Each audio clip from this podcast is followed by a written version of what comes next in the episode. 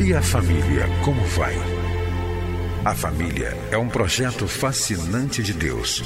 Nela encontramos apoio para que haja crescimento em todos os aspectos da vida. No entanto, para que esse projeto seja bem sucedido, é preciso seguir os padrões do idealizador da família.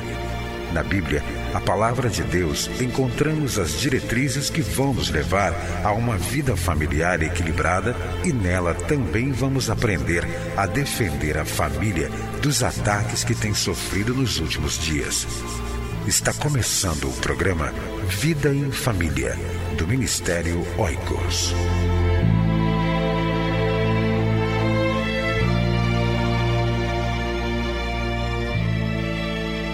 Realize um congresso de família em sua igreja e solicite a presença do Ministério Oicos. Mais informações pelo telefone 2122649207 ou pelo e-mail oicos@cliquefamilia.org.br ou acesse o nosso site www.cliquefamilia.org.br.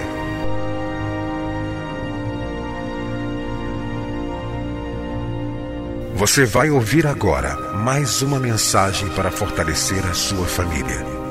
Participe do Ministério Oicos. Seja um doador ou leve a sua igreja a ser parceira. Acesse nosso site www.cliquefamilia.org.br. Deus abençoe a sua vida e a sua família. Olá, como vai você? É muito bom ter você como um dos nossos ouvintes do programa Vida em Família. Nós temos falado nesses últimos programas sobre a importância de nós, como pais e mães, estarmos sempre orando pelos nossos filhos. Hoje eu quero voltar os nossos olhos para um texto que se encontra lá no Novo Testamento. Está registrado em Marcos, capítulo 7, versículo 24 em diante. Jesus saiu daquele lugar e foi para os arredores de Tiro e de Sidom. Entrou numa casa e não queria que ninguém o soubesse. Contudo, não conseguiu manter em segredo a sua presença. De fato, logo que ouviu falar dele, certa mulher, cuja filha estava com o espírito imundo, veio e lançou-se aos seus pés. A mulher era grega Cirofinícia de origem e rogava a Jesus que expulsasse de sua filha o demônio.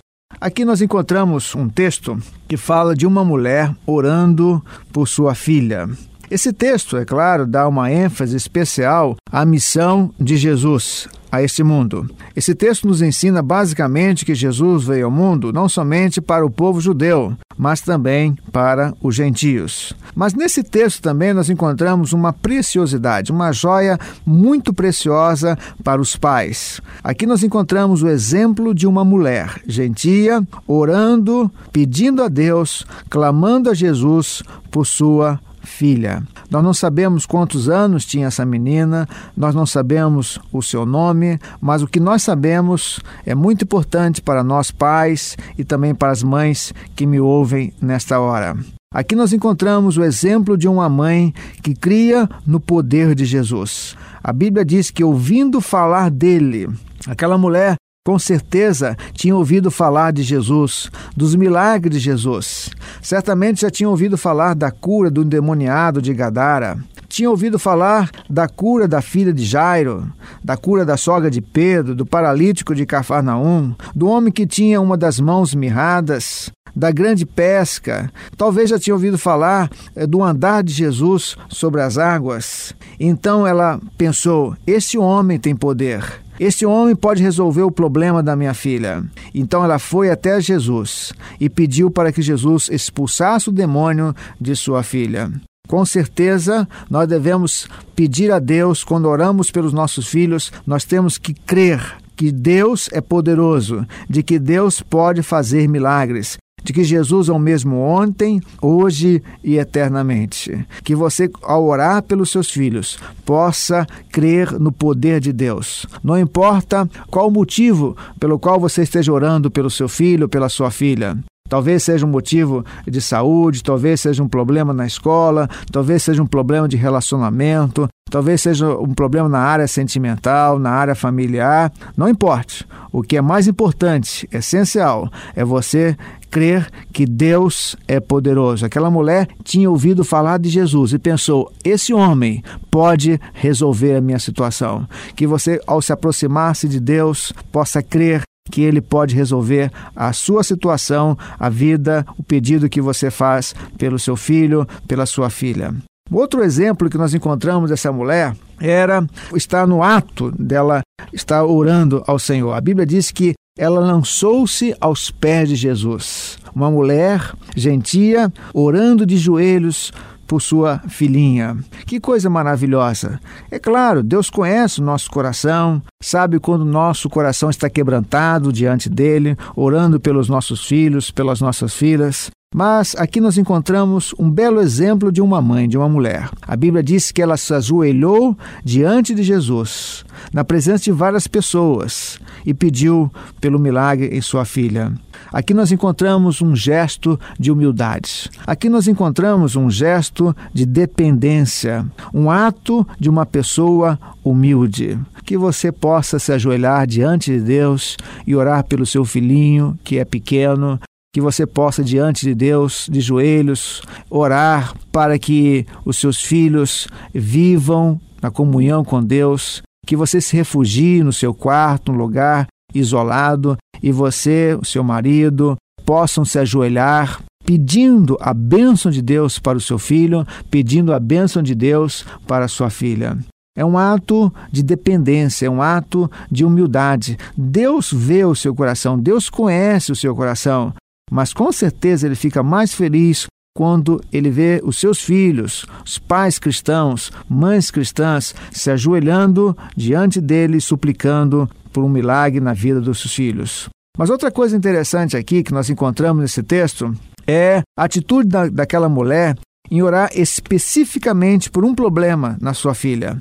A Bíblia diz que rogava-lhe que expulsasse de sua filha o demônio. Aqui nós encontramos uma mulher que foi objetiva no seu pedido. Rogava-lhe insistentemente que expulsasse de sua filha o demônio. Aqui nós encontramos uma mulher orando pela libertação espiritual de sua filha. Eu creio que nós devemos também orar nesse sentido. Não que os nossos filhos estejam possessos de demônios, às vezes até mesmo isso pode acontecer, mas é preciso que nós oremos continuamente para que os nossos filhos experimentem a paz espiritual que só Jesus pode proporcionar. Muitas crianças, muitos filhos estão presos ao vício, presos a, a coisas que não proporcionam paz, não proporcionam é, tranquilidade espiritual. E nós, como pais, precisamos sempre orar. Talvez não seja o seu caso, de orar para que o demônio saia da vida do seu filho, mas você pode orar para que o seu filho sempre tenha paz espiritual para que seu filho sempre esteja preso a Jesus e não a coisas que possam trazer-lhes mágoa, rancor, perturbação. Que nós, como pais, aprendamos a orar como essa mulher, pedindo para que os nossos filhos sempre tenham paz espiritual. Que você possa ser como essa mulher, que você creia no poder de Deus. Deus tem poder para resolver todos os problemas familiares que você possa sempre orar de joelhos, humildemente, você, o seu esposo. Se o seu cônjuge não é crente, ore individualmente, peça a bênção de Deus, se ajoelhe diante dele e peça pela vida dos seus filhos, mesmo que já estejam casados, e que você sempre possa orar para que o seu filho, a sua filha, os seus filhos ou as suas filhas sempre tenham paz espiritual. Que esse texto nos ensine, nós como pais, orarmos pelos nossos filhos. Que Deus, o nosso grande Pai, nos abençoe nesse sentido. Amém. Para que você e sua casa desfrutem do melhor que Deus tem para a família. É por isso que o programa Vida em Família está no ar para ensinar com base na Bíblia a palavra de Deus e o que ele tem para nos dizer sobre a vida em família e o papel de cada um de nós dentro dela. Entre em contato com o Ministério Oicos, escrevendo para a Rua Marise Barros, 479, Sala 7, Maracanã, Rio de Janeiro. CEP 20.270-003 ou através do nosso site na internet www.cliquefamilia.org.br. Que Deus abençoe a sua casa. Esteja conosco na próxima edição de Vida em Família.